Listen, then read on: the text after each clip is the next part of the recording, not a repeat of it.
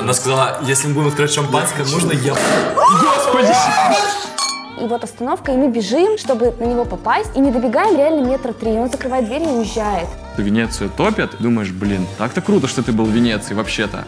Я вообще не понимаю такие вещи. Меня так это раздражает. Я думаю, боже ты мой. Всех с Новым годом! Все сказали, да? Все сказали. Спасибо, с! Новым годом!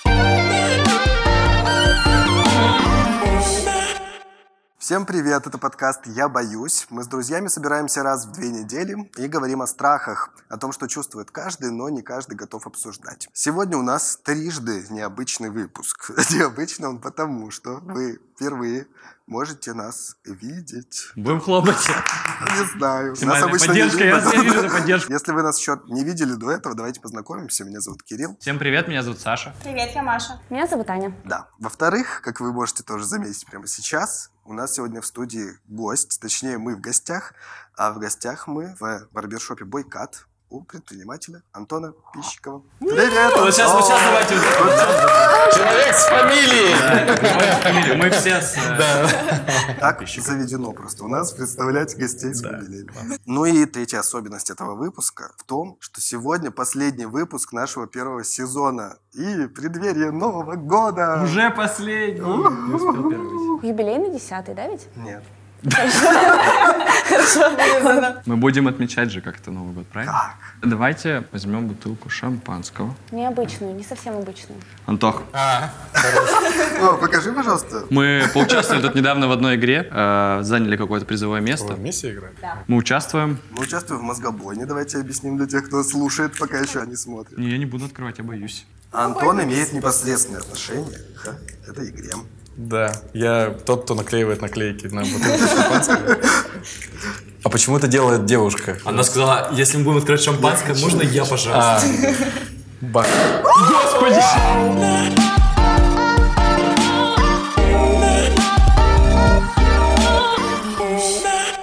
Я вам, давайте честно скажу, она не контролировала вообще ничего в этот момент. Она просто хотела бак. Да, да, не, но Можно я могу? в заме- я предлагаю потом в замедленном повторе посмотреть. Это очень... э, Глаза были удивительны, мне кажется. Я хочу поднять этот бокал за наших слушателей, за тех, кто э, с нами весь этот первый сезон. Спасибо вам большое, потому что вообще-то подкасты э, довольно сложно продвигаются и делают это обычно именно слушатели, которые делятся, которые слушают по много раз, слушают с друзьями, слушают дома. Нам присылают периодически очень классные ролики, как кто-нибудь включает на громкую наш подкаст, слушает, пока ужинает или что-нибудь. Так что за вас. Всех с Новым годом! Все сказали, да? Все сказали. Новым Спасибо, с Новым годом! Так это первый глоток. Второй глоток будет. Да нет, на самом деле хочется просто всех поздравить с Новым годом, сказать огромное спасибо ребятам, которые поддерживают, которые пишут нам очень прям вот очень классно это. Это правда, это приятно. Вот. Следующий сезон будет еще круче.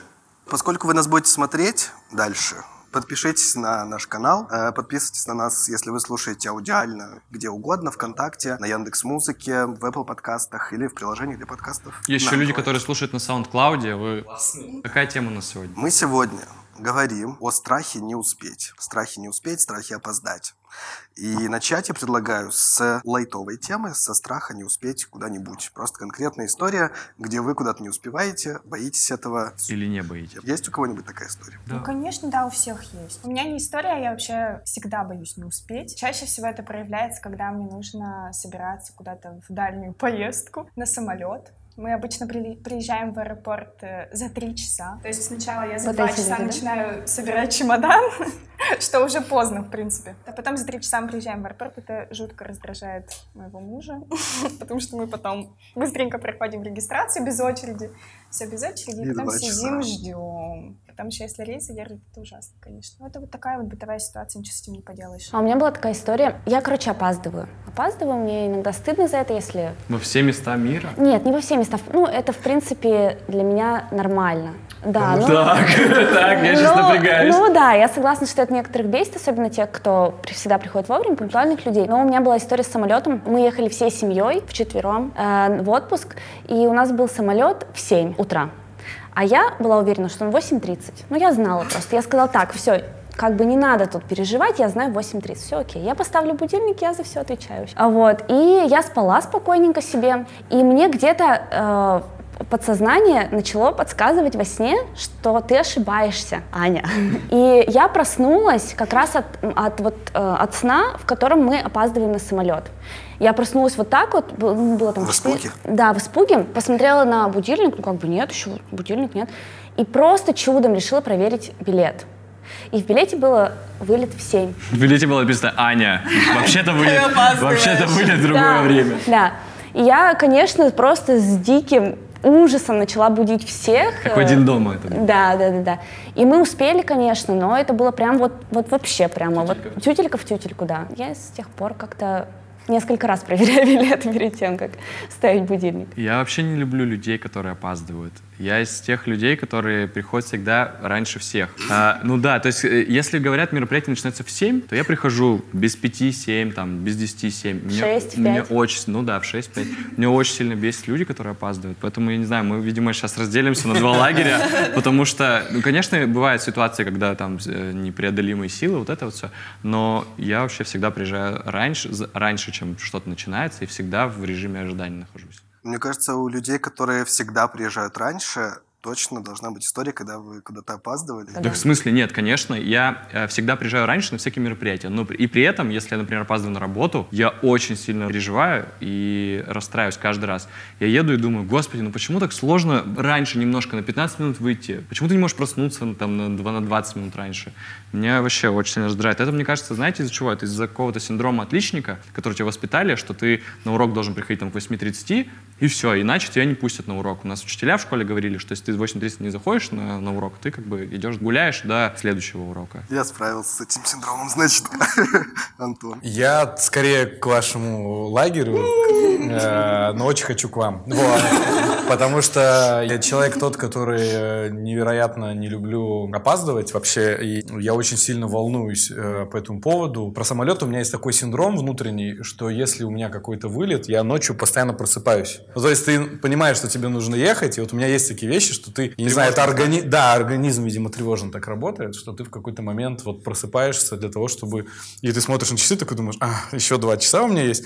И вот, вот этим ощущением. Но хуже это, когда вот история с вечеринками, потому что у меня супруга, вот она как раз вот такая. То есть если сказали в 7 быть, надо быть в 7. Да, Антон. Вот этот вот кипиш, который происходит. А я какой-то момент понял, что... Ты хозяин вечеринки, А да? кому надо? Да, Ну, в да, смысле, да, меня начали бесить вот эти вот ребята, которые, типа, приходят в 8, и они в целом ничего не пропускают и никого не ждут. И я начал в последнее время к этому относиться, наверное, со состоянием потока. И у меня недавно была ситуация, я как раз сидел на встрече в Москве.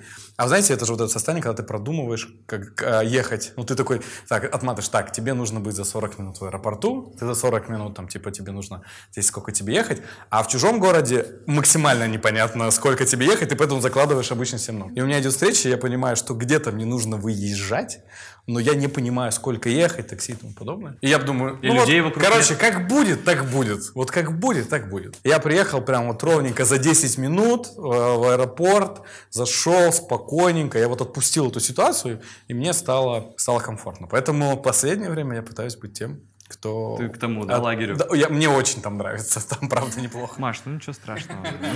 Мы ответственные люди, понимаешь? Ну вот это вот самая отговорка, типа, кому это надо, кроме тебя, Ну как, ну, непонятно. в смысле, тебе говорят, тебя, ну ладно, тебя приглашают просто к семи. Ты приедь к семи, пожалуйста, будь И никого нет все. Да, ну это- Самое ужасное, что ты немножечко задерживаешься на вечеринку. Ты думаешь, что люди там все тусят, всем пофиг. Ну, блин, ты просто один чуть-чуть опоздаешь, тихонечко зайдешь, все будет хорошо. Ты приходишь, а там сидят люди, которые говорят, ну что ты, где ходишь? Мы не Саша. начинали. Там сидит Саша и говорит, Мы, типа, здесь просто ждем. Или все к так же чаю не опоздали, да? прикоснулись. Именинник такой сидит. Да, так это было. У меня была в жизни такая ситуация. Я приехал на день рождения к людям. Просто А их не приезжаю. было? Их не было, просто их не было 10 минут, Блин, 20 вот минут. Они приехали через минут 40 где-то. это ты ко мне на день рождения так приехал? Подробности вот эти. Мне вспомнилась история из детства, когда я очень испугался опоздания. Меня музыкальной школе. Учительница попросила помочь им. У них была какая-то аттестационная штука, и надо было поучаствовать в какой-то сценке очень важной. Я там должен был играть разносчика газет, бегать там по сцене, вот это все. И мы договорились, что вот в пятницу, там, ровно в 8 часов вечера надо быть в школе, вот это все сделать, выучить там какие-то свои слова. Я в детстве, мне кажется, был гораздо более ответственным человеком, чем сейчас. Это правда. И я все это выучил, очень готовился всю неделю. Но что-то случилось в пятницу, и я просто вообще напрочь забыл о том, что мне куда-то нужно. И мы тусим дома, все, у всех предвкушение выходных, что-то такое. Я понимаю, что по телевизору начинается «Поле чудес», которое ровно звоночек, 8 часов. Да-да-да, что время 8 часов, и мне вдруг меня пронзает эта мысль, что я не там, где должен быть. Даже если я сейчас выбегу из дома и понесусь в эту школу, я никуда не успею. Смысле, просто прямо не сейчас, да? бывает. Да, да, прямо сейчас. Даже если это, знаешь, философская такая, даже если я прямо сейчас встану и побегу, я уже не успею. В общем, я очень испугался, и мне было так стыдно перед учительницей. И потом я пришел, и что-то там, простите. А, Вот. Но она еще какое-то время была ко мне строга и говорила, что я больше не смогу тебе доверять. У меня есть одна история про вот состояние потока, про которое говорит Антон. Это было в Лондоне, мы с мужем ездили отдыхать, и... э, Козыря и пошла вот это вот. А. Моя история припасена. Ну, как вы понимаете, в Лондоне очень дорогое такси. Мало того, что он дорогой, его еще нужно каким-то образом найти. Поэтому, конечно же, мы никак не А там Uber... э, Ну, подожди. Мы, в общем, шли спокойненько, так наслаждаясь в потоке, наслаждаясь прекрасным вечером, и знали, что последняя э, электричка метро в наш район отдаленный уходит, ну, там, условно, в 12 ночи. И мы спокойно идем. У меня какая-то тревожность была. Я думаю, блин, надо, ну, чуть пораньше хотя бы прийти там, ну, чтобы точно не опоздать. Вот, и мы приходим на этот перрон, там уже как бы никого нет, и мы подходим к э, работнику метро и говорим, what's going on? Where is Where train? is train? А он говорит, так, сегодня воскресенье, по-русски. Ладно, по-английски. А, Сегодня воскресенье, и э, сегодня у нас другое расписание, и ваш поезд ушел 10 минут назад. А а там идти примерно где-то 8 километров. А мы прошли уже за день 20, то есть уже 20 есть, уже устали, э, уже хочется доехать. И он говорит, он объясняет, значит, где есть остановка ночного автобуса. В общем, мы выходим и не находим ее. То есть мы прошли по ближайшим остановкам, там есть расписание, значит, мы не находим нужного нам автобуса. Интернета на телефоне нет. Ну, как бы, потому что э, это, ну, это тоже там дорого заходить и все такое. А, Но мы в Лондоне. да, то есть какого-то Макдональдса или какого-то там заведения с, с Wi-Fi близко тоже нет. Мы такие, типа, давай пойдем просто пешком, и мы найдем либо Макдональдс, либо автобусную остановку найдем, потому что я по карте, ну, примерно понимаю, где она должна быть, эта автобусная остановка. Мы, значит, идем, а, мы сначала проходим, это уже, ну, 12 первый час, мы проходим сначала такой не очень приятный район, э, там какие-то люди в машинах сидят, такие, типа, Ган- Гангстеры. Курят, да, траву и вот это все. Немного, с- немного страшно. Потом мы, значит, проходим, и все. И мы через километра три видим остановку, на которой... И видим этот автобус вот наш. И вот он просто проезжает, и вот остановка, и мы бежим, чтобы на него попасть, и не добегаем реально метра три. И он закрывает дверь и уезжает. Как? Он, он что, не видел в зеркало? Я не знаю. И все, мы поняли, что как бы все. А это, в смысле, последний был вообще? Э, Нет, ну ждать, стоять на остановке, он раз там в час ходит, условно говоря. Ну проще уже дойти. И вот мы 8 километров чапали, потом мы шли уже по хорошим районам, все было хорошо. Но а, факт в том, что это было лето, было жарко, мы очень сильно устали, и там нет магазинов продуктовых круглосуточных, как бы, вот. И без воды это уже было очень тяжело. Баров даже не было, что ли? Да ничего, вот те районы, Ну, в чтобы которые мы шли, спокойно. это, да, это бизнес. Слишком хорошие районы без Там баров. вообще ничего, все закрыто, там все закрыто. Ужасно. Европа. Ужасно, да. Да. Никогда туда не поедем. Вообще опаздывать на транспорт какой-нибудь, это всегда неприятно. Ну, я, кстати, вспомнила, э, когда мы тоже были за границей, мы пришли, э, ну, автобус туроператора забирал нас ночью из отеля. А Мы пришли заранее, конечно же, со всеми чемоданами, такие все сидим, ждем. И он приехал раньше, чем назначено. Мы такие все загрузились, а я помню, что с нами приезжали еще парень с девушкой. И я такая мужа пихаю, ты не видел парня с девчонкой, которые с нами приезжали? Он говорит, да, они, наверное, типа на подольше приехали. Я говорю, ну они бы тогда не спрашивали, вы тоже на 4 дня? Навряд ли бы они так спросили нас, когда мы заезжали. Э, ну, все, я думаю, ну ладно, наверное, действительно какая-то ошибка. Все, мы такие поехали, мы проехали уже половину пути, а там до аэропорта ехать где-то час примерно. Ну, мы тут уже дремлем, это был, была ночь. Туроператор, который нас забирал, он начинает списки перечислять по фамилиям. Я такая, слушай, свою фамилию, так, это мы, это мы. И в итоге оказалось, что они их забыли. Они забыли людей. Люди пришли вовремя, вот, ну, скорее всего, я не знаю, конечно, я предполагаю просто. Они пришли вовремя, но вот из-за того, что они не пришли заранее, их оставили в отеле. Это было ужасно. Мне кажется, страх остаться в отеле, у меня действительно, когда подъезжает каждый автобус, ты на него смотришь, ну и да. да, вот это ощущение, Да. типа, Так, это наше или твой или Да, да, да, да. Ты же не понимаешь. Ни- никак не добраться до аэропорта, главное. Да, да, типа, видимо, ты здесь останешься навсегда, о боже. Жить. Я боюсь. Я сейчас немножко, наверное, в другую тему уйду, но вот про отдых а, у меня есть такой страх не успеть отдохнуть. Вот он бы, ну, как бы казался бы странным.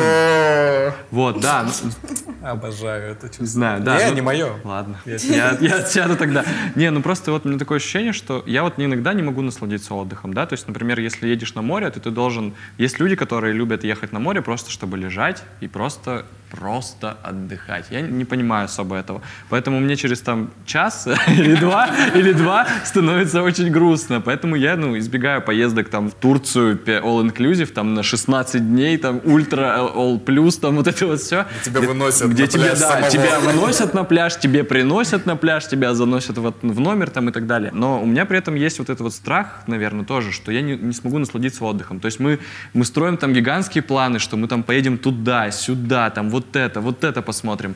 И в итоге ты по факту, когда ты находишься там, такой думаешь, стоишь такой в Венеции, думаешь, ну, Венеция, как бы, ну, типа, это может быть даже не страх, а не умение отдыхать, я не знаю. Ну, то есть ты думаешь такой, ну ничего такого, просто. Чё, ну, ты куда приехал- дальше-то, да? да, ну ты типа приехал в город, как бы, как европейский, ну и чё, ладно. Это на самом деле со временем приходит, когда ты там случайно эту фотографию находишь, что ты там наход- находился в Венеции, ты такой, о, и такой думаешь, нифига себе, недавно вот новость была про то, что Венецию топят, и ты такой смотришь на фотографию этого главного дворца там, и думаешь, блин, а вот у тебя дальше по свайпу есть фотография того, где ты там стоишь, там полгода назад, думаешь, блин, так-то круто, что ты был в Венеции вообще-то. А в моменте ты не можешь этим насладиться. И это вообще, ну, такое неприятное ощущение, что ты вечно думаешь, я вот последний раз, когда был в отпуске на пляже, я лежал и думал, так, я вернусь, значит, это будет конец октября, значит, скоро будет зима, мне нужно будет купить колеса зимние, новые масло поменять. Ужасно. Там Это потом ужасно. начнется ноябрьский праздник. Вот это вот все, понимаете? И это вообще, это просто так отстойно. Не успеть отдохнуть, вот вам,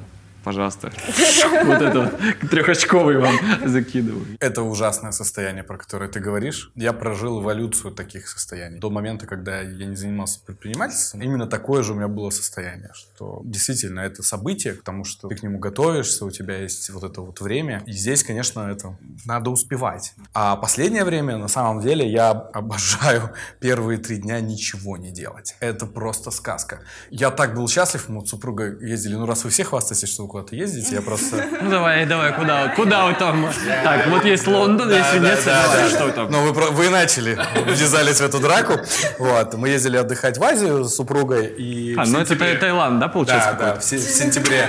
В сентябре. И мы приехали, короче, и идут дожди. Ну, то есть дожди такие, знаете, вот они как вот из ведра, стеной. потом солнце, потом опять из ведра. А было два дня, когда, ну, как бы вот прям лило. И она подходила, а она вот, вот, супруга у меня такая, она вот прям вот... И я такой Все еще, все еще идет. Это такое удовольствие, потому что какое-то такое более, наверное, активная, именно предпринимательская вот эта вот жизнь, она а, прям хочется, чтобы тело отдохнуло. Те- надо выдохнуть, потому что э, вы, вы после отпуска хотите еще отпуск. Так ведь? Вот, вот те, которые типа набегались по Венециям, а потом такие, «Хм, Не, я так на самом деле не думаю. Нет, я так не думаю на самом деле. Вот э, бывает такое, что ты возвращаешься и думаешь, что, что типа мне не хватило, мне бы сейчас еще недельку полежать дома, и тогда можно выходить на работу. Нет, у меня такого нет. Я типа приезжаю, потому что я не насладился, я понимаю, что как бы ну все это закончилось, ты вернулся в свой этот какой ты осознанный. Нет, я вот возвращаюсь к тому, что последнее время я, мне так это нравится, и Ну, то есть ты научился выключать вот это вот... А, мне кажется, что вообще история про не успеть это история вот про вот этот вот моторчик, который есть где-то в голове. Ведь он, э, мы когда с Сашей разговаривали по поводу темы, он говорит, а, а мы поговорим вот типа про опоздание.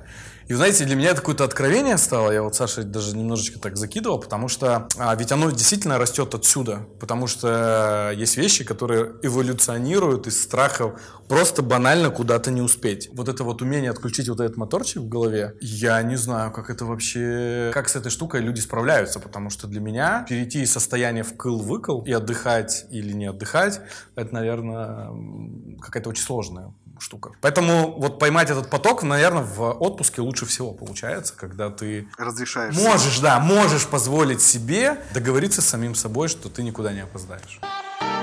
Я боюсь. Есть еще такой аспект э, в страхе опоздать, как страх просто по жизни, не успевать за чем-нибудь, не успевать за трендами. Я не прочитал правда. у тебя, по-моему, где-то какой-то пост про то, что вообще аудитория вот этих интеллектуальных игр это не такое уж большое количество людей от всего. Абсолютно. количества.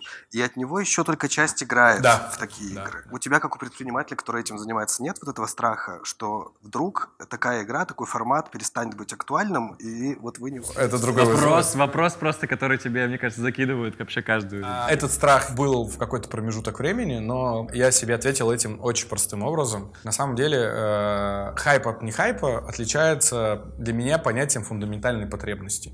То есть, если мой продукт реализует для людей фундаментальную потребность, то, скорее всего, этот продукт навечно. Например, вот фундаментальная потребность как раз вот интеллектуальных игр, а это в том, чтобы проявлять свои знания. Но на самом деле фундаментальная потребность таких игр еще и в том, чтобы встречаться и общаться. Такую форму фундаментальных потребностей а, мало кто реализует. Поэтому это в целом история надолго. Только люди, которые пишут диалог, ну давайте соберемся, пожалуйста, вы 30-летние, вы же задолбали. Но опять же, я вспоминаю пример а, вот этого проекта Урганта и его команды. Клевер, да? называлось приложение, в котором каждый день люди заходили, там же он мгновенно Вообще взорвался. Туда заходили там миллионами, тысячами. Мы были теми людьми, которые это делали, давай так. Каждый день, да? Мы каждый день заходили в 3 часа, Антон, представляешь, ты не знаешь эту историю, просто мы каждый день в 3 часа заходили в клевер, чтобы сыграть. Что мы выигрывали? Дотстеры в кейсе. У меня был один... У нас было немножечко денег.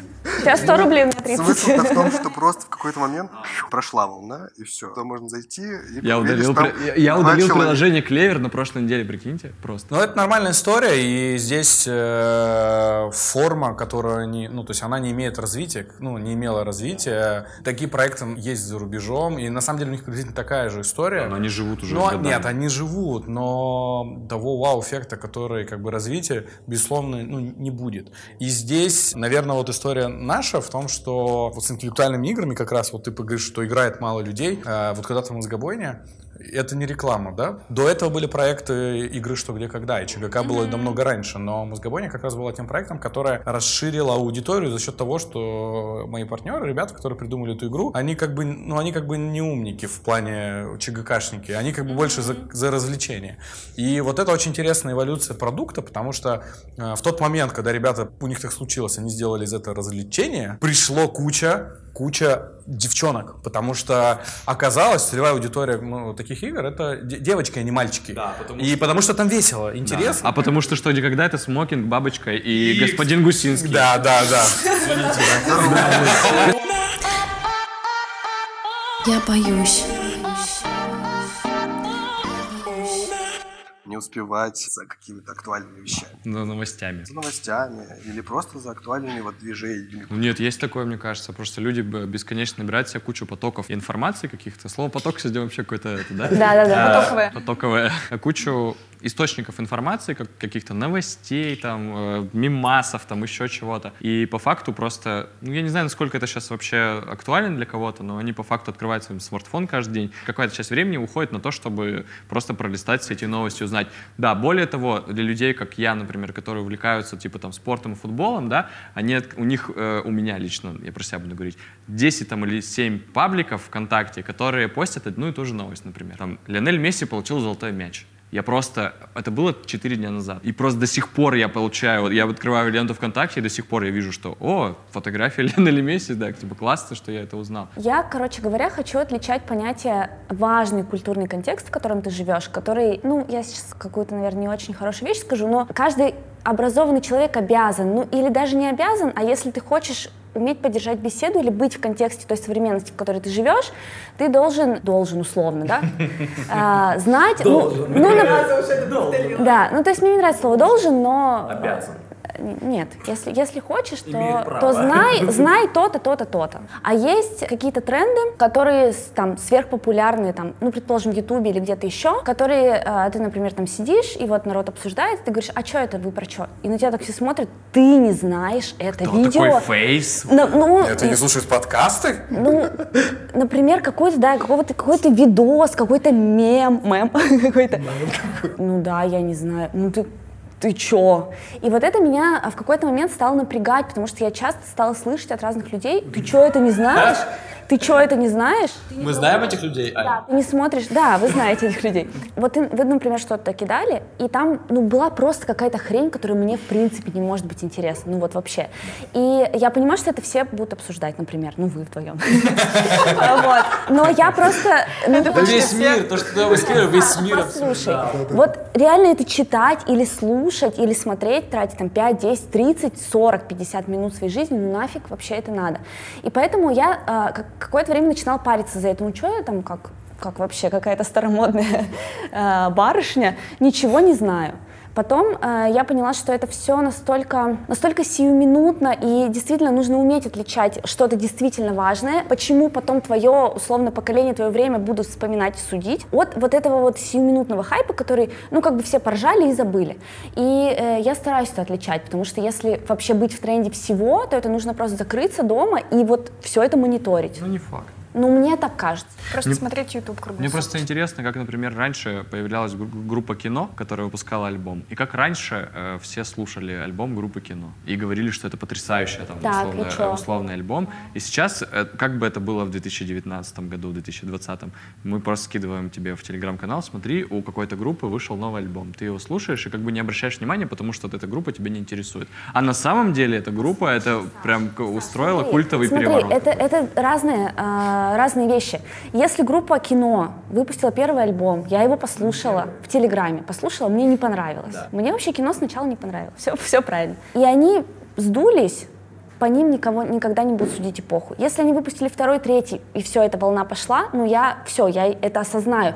Просто следить за каждым, вот, вот одна группа выпустила один трек, он офигеть как всех взорвал, молодцы, давайте сделайте еще что-нибудь, чтобы вас пос- а, а, оценили Аня, чтобы вас оценила Аня. нет, в какой-то, ну, в какой-то более длительной перспективе. Ну понятно. То есть это, это ощущается как давление со стороны. Да, Как женская, да, работает? Вот по природе у девушек очень сильно... Вот это ощущение перспективы очень по-разному работает я женщин согласна, я, я согласна отчасти, но все-таки вот здесь дело вкуса, да, тоже. Если мне что-то нравится, я готова вообще обожать группу, которая вообще никакой, может, перспективы не имеет, но она в мой вкус вписывается. Но следить за всем калейдоскопом этих прекрасных трендов, Помогает тебе телеграм-канал, который... которого не существует. Я боюсь.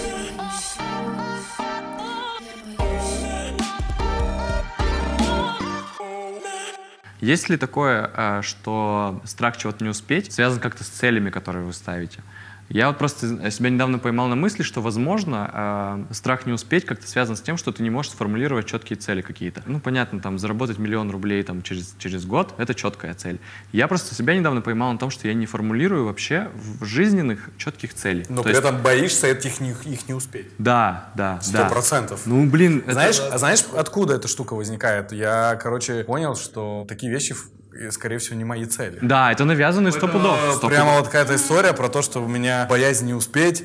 Ну, вряд ли это была ситуация, что я куда-то не успел, и они такие, а-та-та, я такой, ух ты, я осознал. Нет, это типа, мы должны быть вовремя, да, какая-то ролевая модель. Так что в этом плане, когда ты не можешь сформулировать свою цель, скорее Как? Ну, в всего... смысле, вот Нет, приведи пример поконкретнее. Знаете, вот эти марафоны, когда говорят, составь э, там, т- кем ты себя чувствуешь через пять лет. Или просто там пять целей на 2020 Да, год. Ужасные вещи. Я всегда, когда ставлю себе такую цель, посл- ну не всегда, а последний раз, когда это было, это было в конце прошлого года. Я сказал себе, что я прочитаю 100 книг. А в 2017 году, с с 2017 по, до конца 2017, с 2017 год я прочитал там 80 книг. Я подумал, что ну в 2019 я прочитаю 100 книг. Я поставил себе такую цель, и вот сейчас я подхожу к тому, что я прочитал там 9, и такой думаю, так, сегодня там такой-то декабря, и Кажется, я не успею. да, кажется, надо либо быстро сесть вот так вот и читать, либо что. И ну вот, пожалуйста. Ну вот Антон говорит, это не твоя цель, это моя цель, я ее сформулировал. 100 Зачем? книг за год. Зачем? Не Зачем? знаю зачем. Зачем? Соревнования. Вот, Соревнования. с кем? Сам с собой, да. И что Ну, ты догонишь кого? Ой, все это... У вас начинаются такие вещи в ка- подкасте, Да, да? сто процентов. У нас, знаешь, у нас есть рубрика, у нас ру- рубрика «Обратитесь к специалисту». Это не она, это рубрика «Доморощенные психологи», она у нас включается. Хорошо. Унисон я вот между вами. Меня прям стерео, да, я поймал. Про книги, вот. Я поставил 100, 100 книг, 9 прочитал. Про цели, да. Ну, значит, ты чем-то другим занялся более Сто процентов, да. Это всегда история про цели. Мне кажется, я честный человек, который боится не успеть. Причем, знаете, я понял, что слово успеха, слово успеть. Ну, знаете, это Неочевидная история. неочевидная история. Надеюсь, опять сейчас скажете, ну да, это так. Спасибо, Антон. Следующий ролик на ютубе открываем вот это вот. Свайпай дальше. Вот этот вот страх не успеть, э, я пережил на самом деле в своей жизни один кризис такой эмоциональный, когда так случилось, что я взвалил на себя больше, чем я, э, наверное, в тот момент был готов взвалить, связано с работой. Знаете, у меня сформировалась такая штуковина, у меня вот здесь вот в груди, я прямо чувствовал комок. Как у железного человека. Я тоже об этом подумала. Вот здесь есть прямо такой комок, и я начал думать, что я умру. Ну реально, я думал, что я умру, и мне надо побольше успеть сделать, заработать. То есть это э, до того, как достичь. ты получил все эти задачи? Нет, я, я пошел в эти задачи, я нагрузился, и в какой-то момент я понял, что я не могу остановиться, потому что, ну, страшно как бы не успеть. И остановиться не могу, и внутри копилось, копилось, копилось. Я попал в кризис. Я попал в кризис в такой момент, что в какой-то момент меня просто выключило. Прямо я был уверен, что я вот, ну, я, короче, вот вопрос времени, когда я умру. Очень близкое состояние, я прям начал даже об этом говорить со своими вот э, друзьями, э, с партнерами по, по- по бизнесу. У меня были прямо какие-то эмоциональные моменты, и меня тогда спасли мои друзья, потому что они со мной просто напились, мы с ними напились-то хорошенечко, и я стоял, кричал на улице, потому что вот у меня вот это было состояние, что я куда-то бегу, и это я не могу не бежать, короче. Куда я бегу, когда на этот вопрос, я не могу четко ответить на этот вопрос, куда я бегу. И вот этот вот страх придал мне энергии. Я вообще думаю, что все достижения э, во многом, вот э, я бизнесом занимаюсь где-то 5 лет, и вот э, начальный этап этого всего был именно пос- построен на страхе не успеть. Короче, страх не успеть придает энергию для меня. Но он разрушителен в тот момент, когда ты Закапываешь. закапываешься очень сильно, ты действительно набираешь какую-то такую скорость, которая понимаешь, что если ты мотивирован только страхом не успеть, то, скорее всего, ты никуда не успеешь. Тебя выжжет изнутри. И в какой-то момент я начал с этим работать, потихонечку от этого ушел. Ну, как, ну, не ушел, наверное, до конца. И сейчас понял, что а этой энергии нет. Типа, То есть тебе сейчас нужно завести тебя, да? Мне опять? нужна какая-то, ну, новая энергия. Слушай, а ты сам... Напугать нужно. Напугать, но не знаю. Маша, не так просто это, знаешь, просто типа «У-у-у!» Вот это не Так сработает. не пугают. что Пугают. Детей пугают. Детей пугают. Так что я тебя прекрасно понимаю, только, наверное, это вот бесцельная история связана. Ты поставил цель 100 книг, а у меня есть очень абстрактная вещь. Я вот должен что-то сделать по-настоящему. Я быть успешным. По-наста- Не-не-не, сделай что-то по-настоящему. У меня вот такая фраза, сделай что-то по-настоящему. Это что значит? По-настоящему это когда, типа, что-то вот, ну, оказывающее очень большое какое-то влияние на этот мир. Вот какое-то такое позитивное влияние на этот мир. Но это же очень абстрактно. Это охренеть как абстрактно. Я поэтому тебе хочу прикинь, сказать... И ты никогда не догонишь это состояние. Я просто никогда. хочу тебе сказать, что это же вообще в противовес, противоречие всем по- постановкам целям. Где-то Абсолютно. точная, цифровая. вот это. Все, абсолютно. Поэтому смарт меня бесит, когда мне говорят, типа, напиши вот это по смарту, поставь свои цели. Ты говоришь, Ты считаешь это преимуществом, наверное, да, сейчас? а в какой-то момент эта энергия позволила мне сделать очень важный рывок в своей жизни. То есть э, я позволил этому страху со мной побыть. И э, он позволил, наверное, в какой-то момент вырваться из какого-то контекста и сделать прорыв. Сделать прорыв, да, сделать прорыв. То есть вот это говоря себе вопрос, типа, а что если я не попробую или не успею? А меня это как бы мне придавало какой-то дополнительной энергии, и я мог этим мотивироваться в те моменты, когда а, меня ничего другое не мотивировало. Я, наверное, не смог до конца научиться не, сравнивать вообще, а, но не сравнивать себя с какими-то людьми, типа прийти к пониманию, что я сейчас типа такой осознанный, вранье, это, конечно, я так не всегда делаю, но, но иногда мне это помогает, правда. Это такая прикольная штука, когда ты думаешь, Блин, ну у тебя все равно не будет такой жизни, как у него. Расслабься. Ее все равно не будет. У тебя своя со своими плюсами, своими минусами. И эта штука меня как бы так э, внутренне вытаскивала. И иногда, когда я еду с друзьями, они такие вот так же, типа, «А, вот типа вот на эту машину, а не в такую, которая есть. И я внутренне сижу кайфую, думаю, а я вот на себя не сравнялся. Еще такой, мне кажется, ну вот в наше время, да, из-за этих соцсетей, из-за того, что ты постоянно смотришь и сравниваешь, и некоторые люди, вот как Антон, пытаются от этого от всего откреститься, и все, мне это не надо, а кто-то ловится на эту удочку, и такой порочный круг получается. То есть ты смотришь так, вот этот вот она на тренировку тут ходит, потом еще работает, учится, как она это успевает, а я тоже выложу, что я и вот здесь была, и вот здесь была, и начинает тоже вот создавать тот же самый контент, и кто-то уже третий смотрит на это, блин, и это тут все успевает, и это успевает, и это вот так вот нарастает, нарастает, нарастает, и в итоге выливается в какой-то невроз. Да, в принципе, вот это вот чувство того, что ты не успеваешь постоянно, вот это чувство, про которое ты говорил, что здесь какой-то есть жадность и комок, это как раз такие признаки невроза. Многие сейчас говорят о том, что нужен, нужна вот эта вот дето- детокс от соцсетей, от всего, потому что ты немножечко должен освобождать э, свой разум, перестать себя сравнивать, чему-то еще посвящать время и вот это вот все. Но с другой стороны, мы как говорим, что страхи могут как угнетать, так, Так и мотивировать. мотивировать. Мгм. Так получается и вот со сравнением тоже. Кого-то оно начинает Да. Добивать, а кого-то кто-то думает, ах, вот так. Ну вот. ладно, я домой. Вот так вот, да? Ты, когда видишь Инстаграм или условно что-то еще такое, а, ты начинаешь, тебе нравится картинка, ты начинаешь жить целями другого человека. Ну, то есть, если ты видишь, что там этот человек на крутой машине, ты начинаешь думать, мне тоже так хочется, потому что это красиво. Спрашиваешь ли ты у себя, а зачем мне, вот зачем вот мне крутая машина? Вот хочу ли я ее реально? Вот я буду испытывать кайф от того, что я сажусь, например, в Porsche, а не от того, что я сажусь там, Камаро, в Камаро, не в э, Porsche. в Kia Rio, предположим. Вот будет для меня разница вот эмоциональная? Будет для меня, почему я этого хочу? Потому что эта машина более безопасная, там она там трын-тын-тын, или потому что просто она крутая? Все будут оборачиваться. круто-то это не мотивация, по-твоему? Э, ну вот, как, не знаю, не знаю. Может быть мотивация, но мне кажется, в большей степени это подмена своих целей чужими. То есть э, люди, когда потребляют вот этот вот легкий контент картинки, э, они видят э, что-то красивое и хотят так же, и не спрашивают себя, а реально зачем мне это надо? Вот хочу Зачем и как или это нет? получается? Да, по поводу тоже, когда смотришь на кого-то, думаешь, вот круто, круто, человек живет, я бы тоже так хотела. Я последнее время стала, я делала тоже как Антон, иногда так делаю, таким методом пользуюсь. А, иногда я думаю, окей, ты смотришь вот на этого человека, вот ты хочешь так же? Я себе отвечаю, я, да, я хочу, мне нравится так, мне круто. Это когда ты посуду моешь? Ну, ну, ну что ты можешь для этого сделать? Вот я себе говорю. Ну, вот это, вот, вот это, вот это. Ты будешь это делать? Ну, нет, слушай, как бы у меня, я не хочу столько времени на это тратить, я не хочу там условно того-то. не Средства, которые ты себе строишь, как бы как ты можешь этого достичь, и цель, они соотносятся, ты готова? Я говорю себе нет или да. И вот тогда вот через призму вот этого всего пропуская, ты можешь э, чуть-чуть отделить. Но это, конечно, очень сложно, потому что не будешь на каждую картинку вот, вот такие вот с собой такие диалоги вести. А иногда нужен, чтобы был человек или какой-то механизм, который бы тебе сказал, забей на то, что ты сейчас продумываешь, и просто иди и сделай. Окей, Саш, смотри, вот пример с, с твоим. Можно расскажу? Конечно. Давний пример. Мы с тобой. Конечно, общались, да? наверное. Ты г- Саша грустный. Захожу к Саше, Саша грустный. Всегда. Говорю, нет, вот в этот момент был. Ну, частенько, но в это. Я говорю, Саш, что случилось? Он говорит, да я вот увидел на ютубе блогера, который, э, Саша любит футбол, да, мы уже знали, а на ютубе блогера, который ездит по всем вообще супер крутым стадионам э, мира, делает оттуда ролики, у него там сколько там, не знаю, 100 тысяч подписчиков, э, у него рекламная интеграция, и вот он ходит просто вот на Камп Ноу такой зашел, сделал ролик, и чё? Вот я вообще сильно, типа, так же хочу. Вот, вот это круто для меня. И, и потом говорит, и вот кто там выкладывает там с Мальдив фотки, вот он выходит, типа, и там... Бали. откуда-то, с Бали. Вот у него, у меня жопа на улице зимняя, а вот он выходит и в песке весь.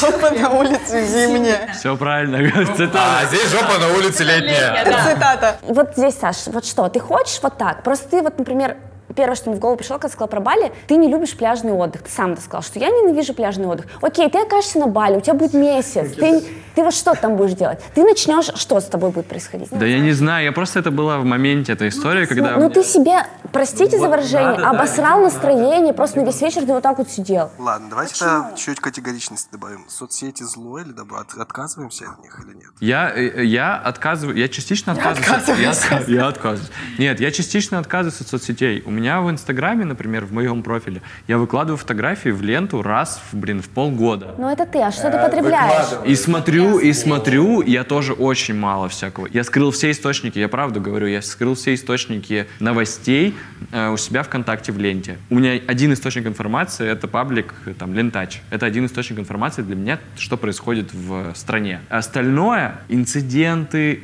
там аварии, такое было, что на такое я был подписан, там еще что-то, еще что-то, было там условно 300, их стало 100, пропорции такие, в три раза я уменьшил, это каким-то образом помогло мне отказаться от какого-то контента, который мне нахрен не интересен, не нужен. Прошло там несколько месяцев, и все, я как бы здесь живу и спокойно, и ничего не знаю. Когда я встречаюсь с родителями, мне рассказывают, а ты в курсе, что э, Украина, ну вот там вот это вот все, я говорю, что? Нет, я не в курсе. Недавно что такое было, но я не Что запомнил. В составе России, да?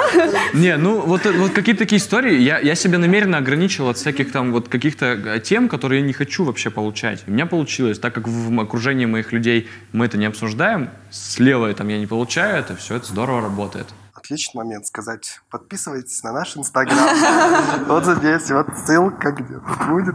На инстаграм Антона тоже подписывайтесь, тоже есть ссылка. На мой инстаграм я там раз в полгода выкладываю что Тем более можно скрыть просто из ленты, если что. А про Бали быстро скажу. Да, скажи, мне, э, мне было грустно, правда, потому что ты выходишь на улицу э, в, отстойную погоду, заводишь машину, которая греется во тьму. Ну подожди. Э, Как это просто... Ты заводишь машину, которая греется 10 минут, ты ее чистишь вот так вот, ты ее почистил, ты Ну, положил твоя боль щетку, понятна у тебя совсем снег. нам ну здесь. все, вот. А, э, Непонятно едешь, вообще. едешь на работу, приезжаешь на... Я не говорю, что у меня не любимая работа, у меня любимая работа. Я приезжаю на работу, но в Инстаграме захожу, э, и три минуты назад, три минуты назад мой друг, типа, вот так вот идет, из воды выходит и так делает. Долго ли это с тобой остается? Ты все весь день потом ходил Да не весь день, Ну, конечно. Саш, Я вообще не понимаю такие вещи. Меня так это раздражает. Я думаю, боже ты мой, это же так. Классно, Как? да? М, у нас есть с тобой общий друг один, и он сегодня написал, а, у нас есть еще несколько общих знакомых, которые улетели жить на Бали. Они пожили в, э, в Да это я его увидел в фотографию. Грузии, потом они пожили в Ма- Малайзии, потом он сейчас живет на Бали. Макс, и вот привет. тот, Макс, здорово.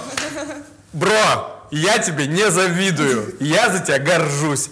Короче, и реально один наш друг пишет, блин, вы же все видите там их фотки, типа, ну, с такой, я вообще не понимаю, зачем такими вещами. Это какое-то самобичевание. Вот я Короче, согласна это полностью. самобичевание, такая история, которая вообще не про них, потому что, ну, это же история Про них это про кого? ну, в смысле- Про ребят или про Да, нас? ну не про ребят. Ну, то есть какая-то тема, когда ты такой пытаешься... Мне кажется, это неуважение к себе.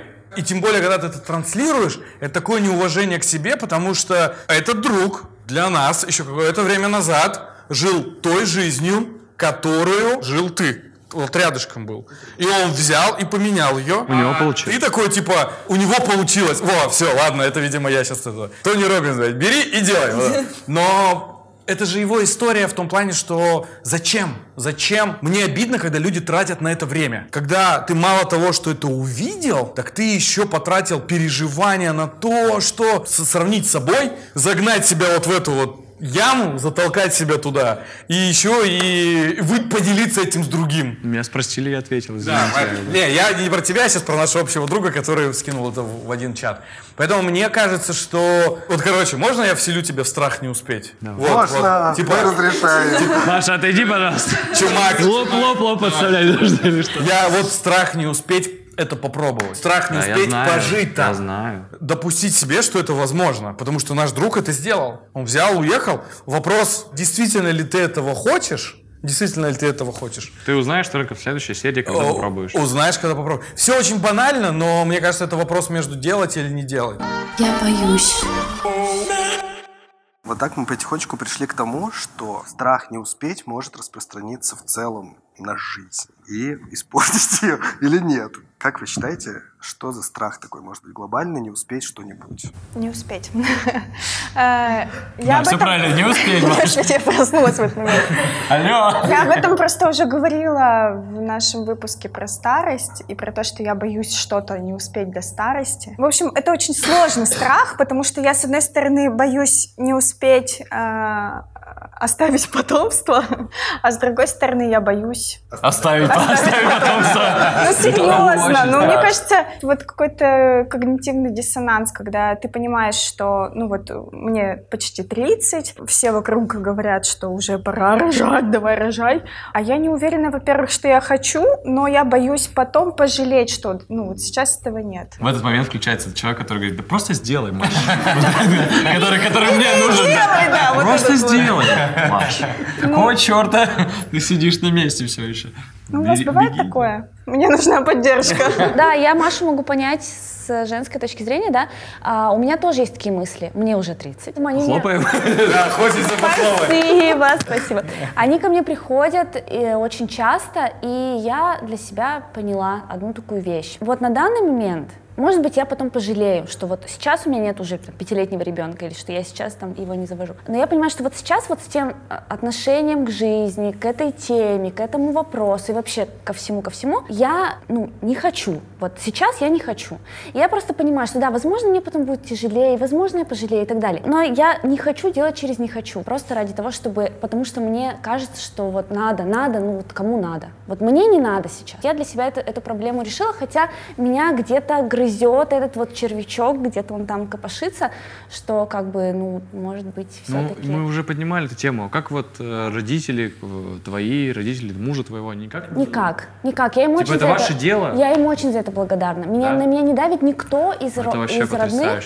а, кро- Слушай, ну, когда мне начинают... У меня есть несколько подруг лучших, которые, с которыми видимся редко, и которые мне говорят, ну чё, когда уже детей? Меня это прям вообще очень сильно раздражает. Вот. Такой серьезный Аня никогда, никогда не видел, мне кажется. Меня это очень Ну, сильно- правда, я считаю... туда, вон туда. Меня это очень сильно... Ну, все, я уже не повторю. Марина, Наташа, меня это очень сильно Мы раздражает. поэтому видимся не так часто. Да, да, да. Я считаю, что это вообще, ну как бы нет, не надо так. И вообще любое давление на твою жизнь извне, типа ты же не успеешь, а ты вот это вот, ну как бы я сама решу. Это классно, что на тебя никто не давит. У меня просто абсолютно Ну, другая я ситуация. понимаю, что да, есть другие ситуации, ну Ну, мне кажется, что многие из таких страхов уходят, когда ты, опять же, Берешь и делаешь, в конце концов. Когда ты сам с собой это обсудишь, как они часто делают.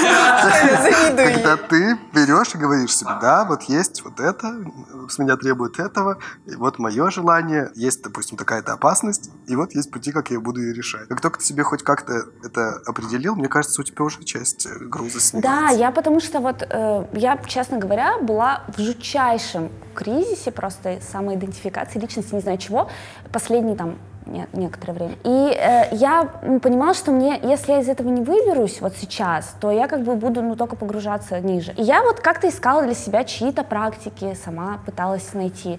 И я не то чтобы типа сейчас тут такая сижу и все знаю. И нога на Ну, ногу, ну да? да. Но я просто рассказываю о том, что мне немного помогает справляться с теми страхами, о которых там Маша говорит или еще кто-то. Не до конца, но вот помогает немного. Вот просто разбираться в себе. Хотя это сложно. Есть очень интересная типология, ее используют иногда в бизнесе, что есть три основных мотивации человека. Это рост, деньги или семья. И определив для себя... ну, э, это часто подводит именно под бизнес, потому что, например, люди, которые а, заточены на деньги, например, а, им очень сложно построить что-то большое. А вот люди, заточенные на рост, они на самом деле являются как раз теми, кто может это сделать. Так вот, я почему об этом вспомнил, потому что я, наверное, в какой-то момент перестал сам себя обманывать и понял, что вот для меня, допустим, рост является кар- кар- кардинальное значение. Я даже об этом жене говорю, о том, что для меня самореализация — это, короче, то есть лучше меня не будет дома, я буду реализовываться, чем я буду дома, и вам всем капец. буду, да. Потому что у меня было такое состояние, и это плохое состояние. Реализованный я — это плохо для вас, потому что все, что всю энергию, которую я не в рост не дал,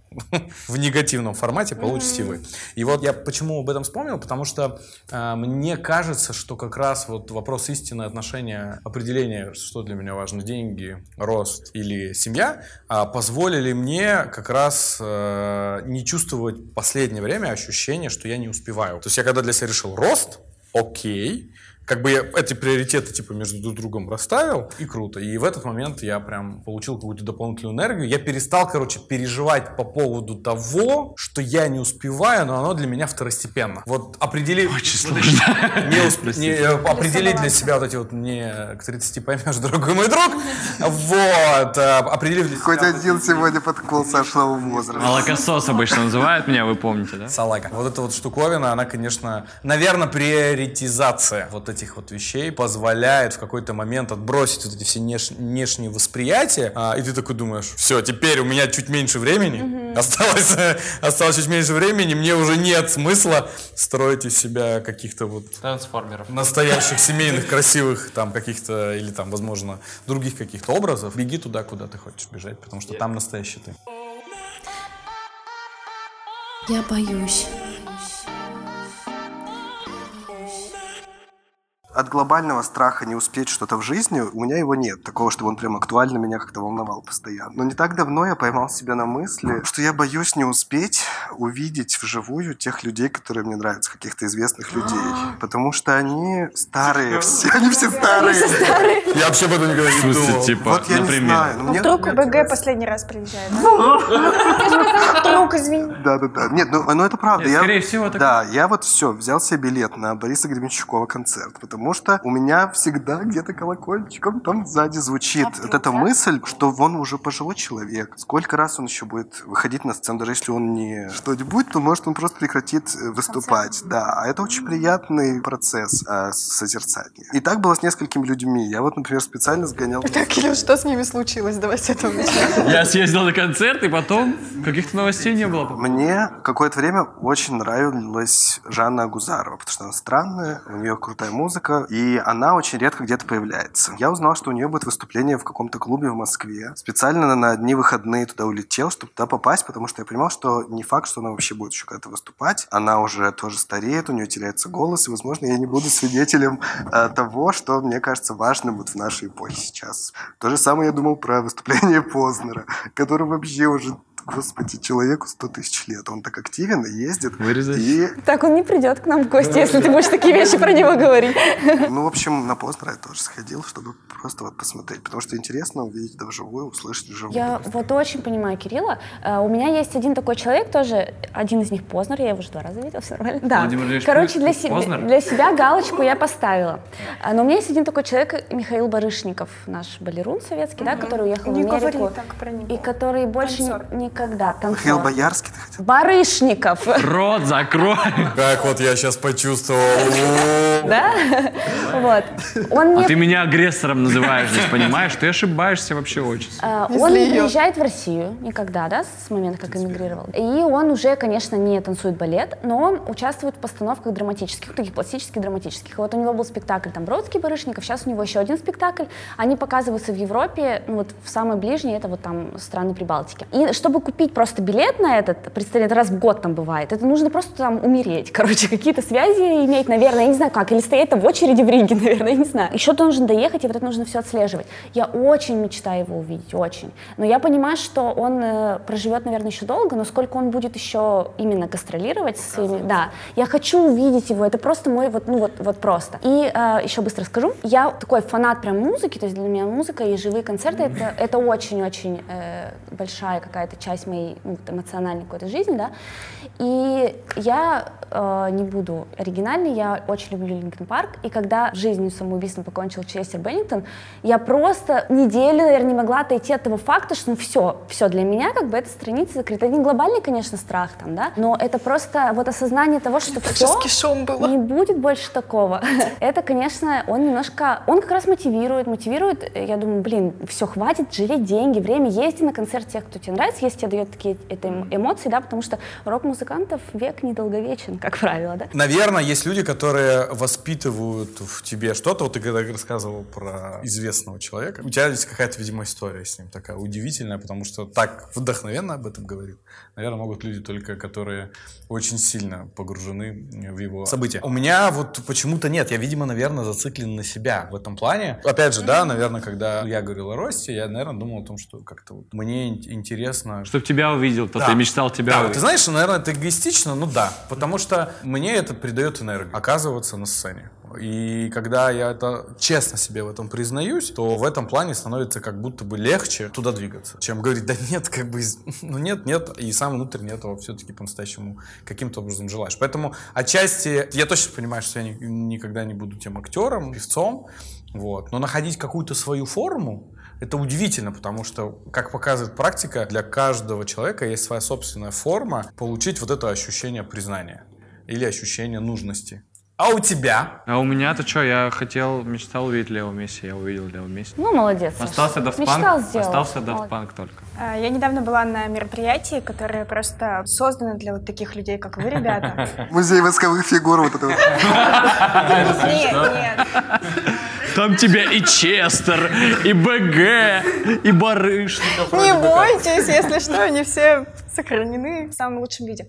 Нет, а, я была на мероприятии Ицхака Адизиса, он приезжал, это было единственное, единственное его выступление в нашем городе. Там был просто огромный зал вот этих людей, которые не хотели узнать что-то новое. Им, А в хотели принципе, увидеть, пока хотели он не умер. увидеть, Я да, слышал вот несколько таких комментариев. и люди реально рубят на этом бабло. Ну, типа, вот они говорят, Ицхак Адизис впервые на Урале. Люди, И идите». возможно. Возможно, это уже в последний раз. Невозможно Такое- точно. Такого не будет никогда. Они, ну, они, они и так сказали, что он больше не поедет в Россию. Он уже пожилой. Скорпионс тоже, Скорпионс тоже в прощальном туре ездит, знаешь, сколько лет уже? А они только так вообще рубили тоже. Они тоже, кстати, играли вот этот FOMO-маркетинг. Он работает, он действует. Сто Когда ты говоришь человеку, ты вот сейчас пойдешь на Адизиса, и это вот эксклюзивно и в последний раз. Я помню... Чудное мгновение.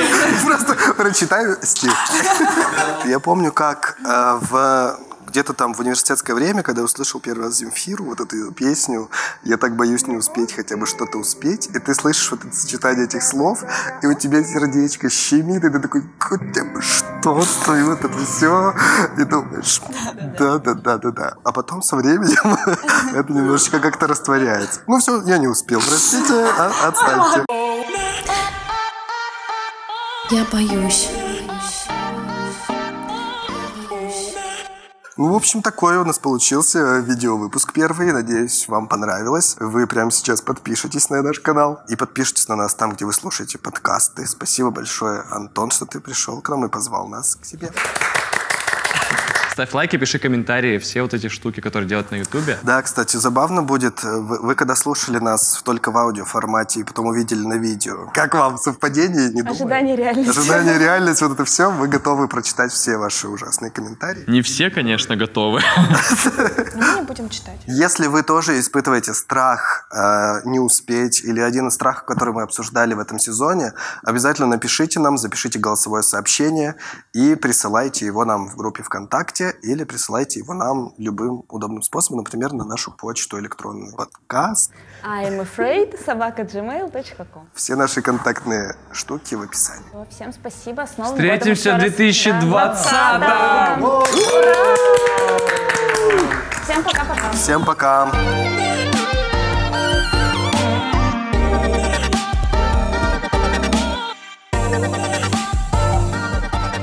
Я боюсь.